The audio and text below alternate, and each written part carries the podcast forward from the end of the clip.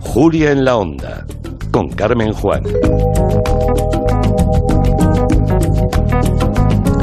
Y en el territorio negro con Manu Marlasca y Luis Rendueles y también hoy tenemos invitados, dos investigadores del Instituto de Ciencias Forenses y la Seguridad de la Universidad Autónoma de Madrid, que son Néstor García y Marta Rivera. Antes nos adelantaba un poco eh, Manu y Luis que ellos lideran un proyecto muy ambicioso que trata de prever cuando una desaparición va a acabar de la peor forma posible. Que esto nos suena a ciencia ficción, que lo hemos visto en el cine, pero que podría, que podría ser real. Néstor García, Marta Rivera, buenas tardes a los dos. Hola, muy buenas tardes. ¿Qué tal? Bueno, yo creo, creo que Manu y Luis eh, nos deberíais eh, presentar un poco a ambos, eh, porque Néstor es criminólogo, coordina el proyecto y Marta Rivero es psicóloga e investigadora. Mm. ¿Cómo conocisteis vosotros este, este proyecto y de dónde sale? Bueno, pues el, proyecto sale de la Secretaría de Estado para la Seguridad. Allí hay, trabaja eh, un grupo de policías y de guardias civiles con, con, los que mantenemos buena relación. Y hacen cosas muy interesantes. La primera estadística verdaderamente fiable de los homicidios en España la sacaron allí hace un par de años aproximadamente. Ha sido el estudio más detallado y siempre tienen proyectos interesantes. Así que nos interesamos por esos nuevos proyectos y nos encontramos, nos topamos con este, con este intento de policía predictiva que, hacía antes. ¿no? Es un proyecto muy ambicioso, pero también hecho con el rigor que exige, eh, con un rigor académico y un rigor científico, y no en vano, eh, quien está detrás, al fin y al cabo, es el Instituto de, Ciencias Forenses y la Seguridad de la Universidad Autónoma de Madrid, a la que pertenecen nuestros dos invitados de hoy, ¿no? Tanto Néstor, que es como decías criminólogo, y Marta, que es, que es psicóloga e investigadora. Y bueno, el proyecto por lo que pretende es revisar una muestra suficiente de desapariciones, desapariciones con el peor final posible, efectivamente, con ese desenlace homicida, para encontrar en ellas unos patrones comunes, unos patrones que permitan crear una herramienta para predecir si efectivamente una desaparición mm, tiene mala pinta, pinta mal, es decir, una clasificación más ambiciosa aún que la que hay ahora de las desapariciones de alto riesgo o desapariciones inquietantes, como se llamaban antes. ¿Cuánto se, se inició el, este proyecto? El año 2019, pero si no, que, que me corrija Néstor. ¿Cuánto lleváis trabajando, Néstor? Bueno, pues eh, como muy bien estaba comentando Manu, la mayoría de actividades de investigación que, realizamos en el seno del, del, del Instituto de Ciencias Forenses y de la Seguridad, están formalizadas o están contratadas por el Ministerio del Interior a través de diferentes proyectos. ¿no? Este proyecto que estamos realizando actualmente tiene, tiene un precedente que efectivamente surgió en el año 2019 y ahora pues tras, tras la pandemia hemos retomado pues todas las actividades de, investigación pertinentes. ¿Cuántas desapariciones? Porque claro, eh, si tenéis que hacer un rastreo por las desapariciones en España, no sé, el trabajo puede ser ingente, no, no tengo ni idea de cuántas desapariciones se producen en España cada año, ese dato sí que lo tenéis vosotros, ¿no? Ya. Pues mira, en España aproximadamente al año se denuncian entre 20 y 25 mil casos de desaparición. No obstante, el 98% de, de estos casos se esclarecen quedando activas o quedando sin resolver en el, en el momento, pues únicamente el 2% de ellas. Esto que, te estoy comentando es hablando un poquito a nivel de una aproximación anual. Si hablamos, por ejemplo, del registro histórico de denuncias por desaparición que se han registrado en España desde el año 2010, el año en el que se pone en marcha el sistema de PDIRH de personas desaparecidas y restos humanos sin identificar, identificamos que el nivel porcentual de esclarecimiento es, el, es, muy similar. O sea que podemos afirmar que el 98% de las desapariciones que se denuncian en España suelen resolverse. Entonces, bueno, esto obviamente no quiere decir que no haya que prestar atención a los casos que permanecen sin esclarecer, al revés, todo lo contrario. De ahí que se lleven a cabo este tipo de proyectos de investigación. Claro, pero la, muestra sobre la que están trabajando es, es, es, altísima, claro. Si estamos hablando de entre 20 y 25 mil eh, desapariciones denunciadas en, eh, al año, me parece una muestra altísima que no sé, Luis y Manu, si estamos a niveles, a niveles de otros países europeos o este es un país con muchas desapariciones o, o pocas, no sé, en promedio. No, no, no, estamos en un nivel, en un nivel. Néstor y Marta lo que están analizando son desapariciones que terminan mal, que terminan fatal. y, es decir, desapariciones con asesino, digamos, con secuestrador y, o asesino. Y eso es una cifra que Néstor tiene también controlada y es muchito, mucho más pequeña. ¿Cuál es la cifra? ¿Cuántos son? Claro, sí, podemos, podemos hablar de eso, de ese porcentaje total que os comentaba anteriormente, ¿no? Pues únicamente el 0,15% de esas denuncias corresponden a desenlaces fatales de etiología homicida. Por hablar de números exactos, estaríamos hablando de unos 10 casos al año. De esos 25.000 casos denunciados, solamente 10 de ellos acaban con un desenlace homicida. Vale, y eso es la, fuente sobre la que estáis trabajando, esos 10 casos anuales. Bueno, hemos, hemos trabajado con toda la muestra completa. Hemos analizado un año completo de denuncias por desaparición para poder caracterizar no solo a las que tienen un desenlace fatal, sino cada una de ellas ya que al final el ámbito de la prevención pues se centra en todas las desapariciones. No obstante, como al año tenemos muy poquitos casos de estos eh, que acaban con un desenlace fatal y además pues eh, consideramos que la violencia es un problema muy grave a nivel de salud global, pues eso justifica esa necesidad de tener que estudiar eh, varios años de este tipo de muestras para poder describir bien y poder entender bien este tipo de casos que tienen un porcentaje de ocurrencias tan bajo a nivel anual. Bueno, estoy eh, llegando a la conclusión de que eh, haciendo un estudio exhaustivo de las desapariciones, eh, además del tanto por ciento de las que acaban mal, digamos, que acaban en homicidio, pero al estudiarlas todas habréis llegado, no sé si llegáis a la posibilidad de clasificar los diferentes motivos por los cuales la gente desaparece y, también establecer, no sé, una serie de criterios básicos, ¿no? Que se puedan encasillar las desapariciones. Esta es una desaparición tipo tal, tipo cual. No sé si habéis llegado a esa clasificación. Pues sí, mira, el, protocolo actual que maneja el Centro Nacional de Desaparecidos y por ende pues eh, todas las fuerzas y cuerpos de seguridad del Estado divide las desapariciones en un eje principal, ¿no? que depende de su voluntariedad. Las divide como involuntarias, voluntarias y forzosas.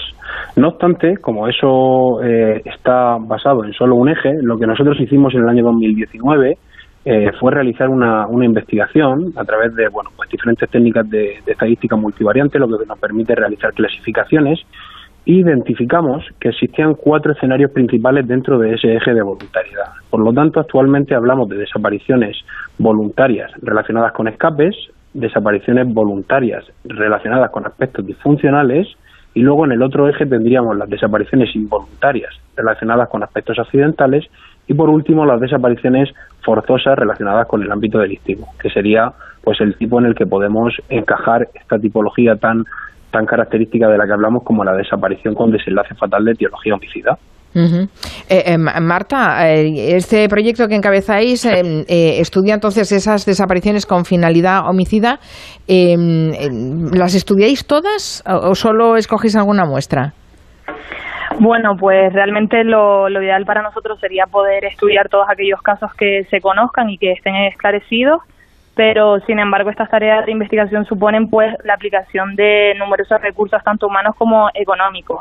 Nosotros en la actualidad estamos en vía de alcanzar unos 40 casos revisados, aunque desde luego el escenario ideal para nosotros sería pues poder llegar a los 100. ¿Y cómo es la metodología de, trabajo? Es que no sé ni siquiera por dónde empezaría yo. claro, como no soy la experta, no tengo ni idea con, qué herramientas se cuentan, qué, es, lo primero que os planteáis y cómo vais desarrollando ese proyecto.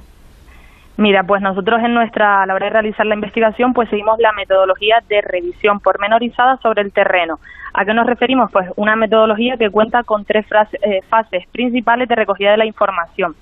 La primera estaría relacionada pues con el estudio de toda la documentación judicial y policial que encontremos disponible sobre el caso que estamos estudiando.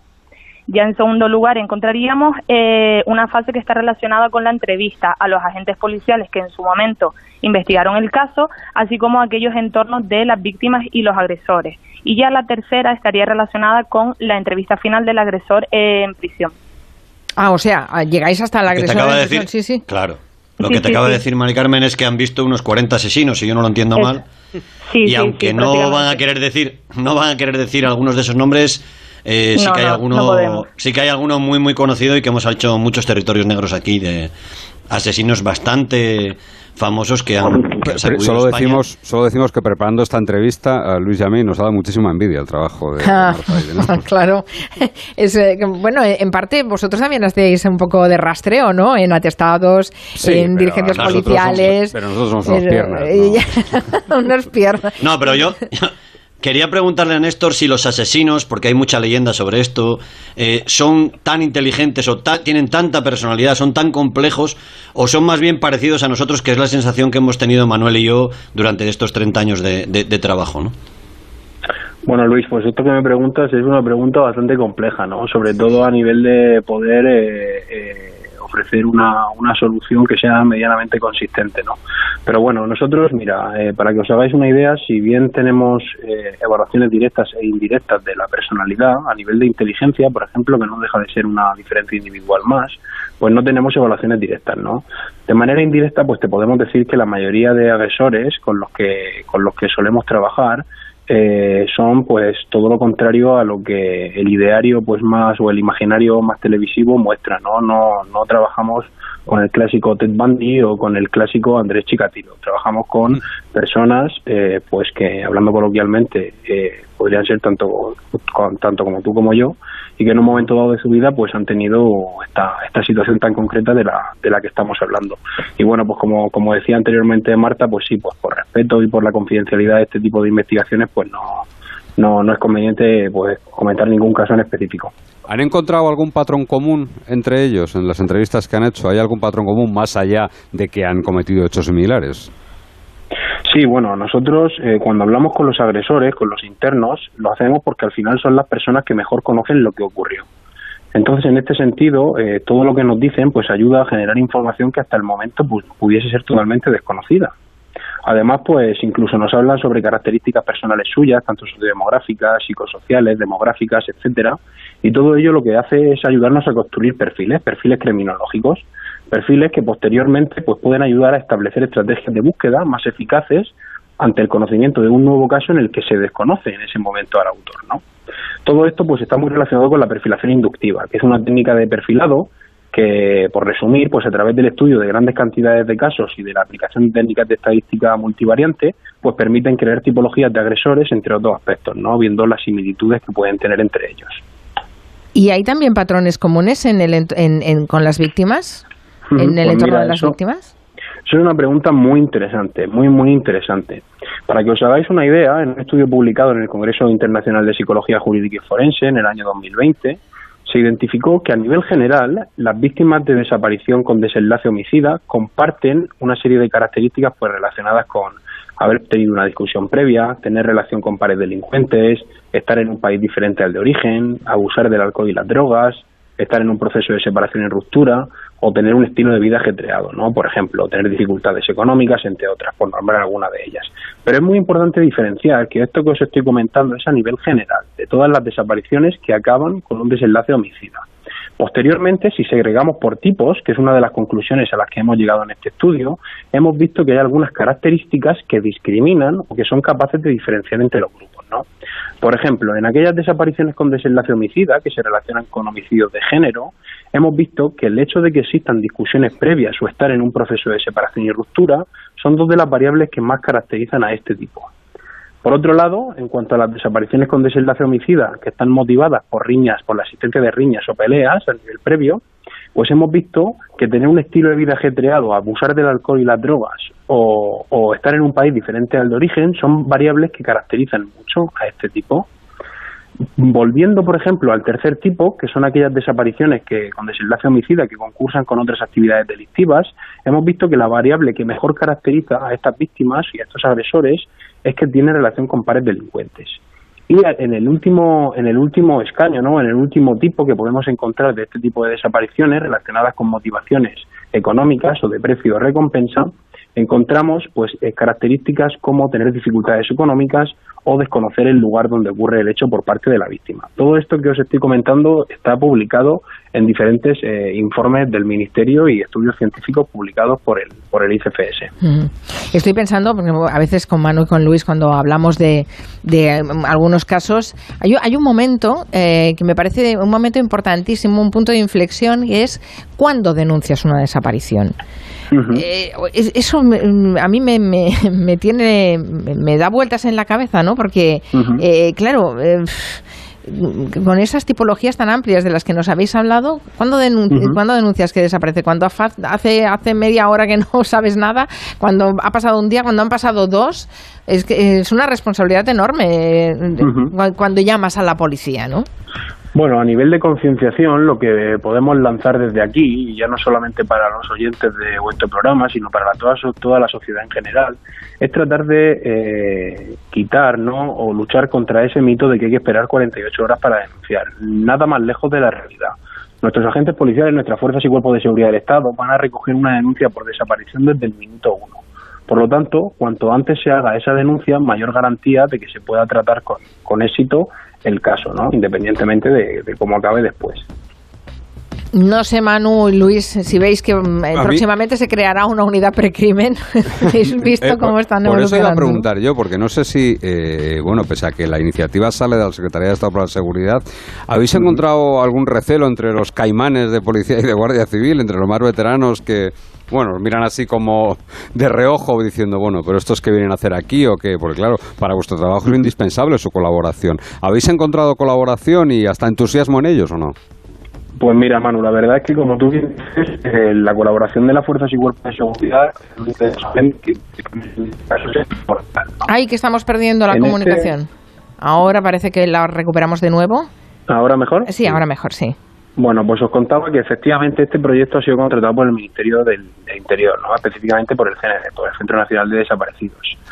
En este sentido, esta parte de la Administración, pues la verdad es que está muy concienciada con la utilidad de este tipo de estudios y así, o en este sentido, están demostrando, están demostrando su apoyo, ¿no? Si bien es cierto que a nivel policial a veces encontramos algunas reticencias eh, a la participación en las fases de entrevista, es, es de justicia o es eh, objetivo decir que la mayoría de los agentes policiales que entrevistamos colaboran muy gustosamente con nosotros. Y obviamente para una investigación como esta, pues es todo un lujo. Caimanes, ¿eh? Los has llamado, Manu Marlasca. Sí, Ay, que no te, van a saludar cuando vayas, cuando vayas a verlos, Caimanes. Bueno, Caimanes somos Luis y yo también, no pasa nada. Somos unos Caimanes. ¿eh? Ay, señor. Bueno, pues hemos aprendido mucho y seguiremos con mucha atención eh, todas estas investigaciones que afortunadamente Manu y Luis, como tienen las antenas puestas, cualquier novedad nos la harán llegar. Muchas gracias, Néstor García, Marta Rivera, buenas tardes. Gracias. Buenas tardes a vosotros. Chao. Adiós. No quiero cerrar el territorio negro sin preguntarle a Manu si hay alguna novedad de esa agresión homófoba ayer a ese joven de 20 años en Malasaña. No, que la policía está investigando casi desde que tuvo noticia de la denuncia, que además el, principal elemento de investigación es el propio testimonio de la víctima y lo que se está haciendo es corroborar en todos los puntos ese testimonio, ¿no? comprobando si hay pues grabaciones, por ejemplo, de esos agresores antes o después de los hechos. Bueno, yo creo que todavía es un, poquito pronto. Agresores encapuchados, ¿eh? que lo atacaron con un cúter. Mm, eso es. Es eh, tremendo. Gracias, Manu Marlasca. Luis Rendueles. Hasta la próxima. Adiós. Adiós.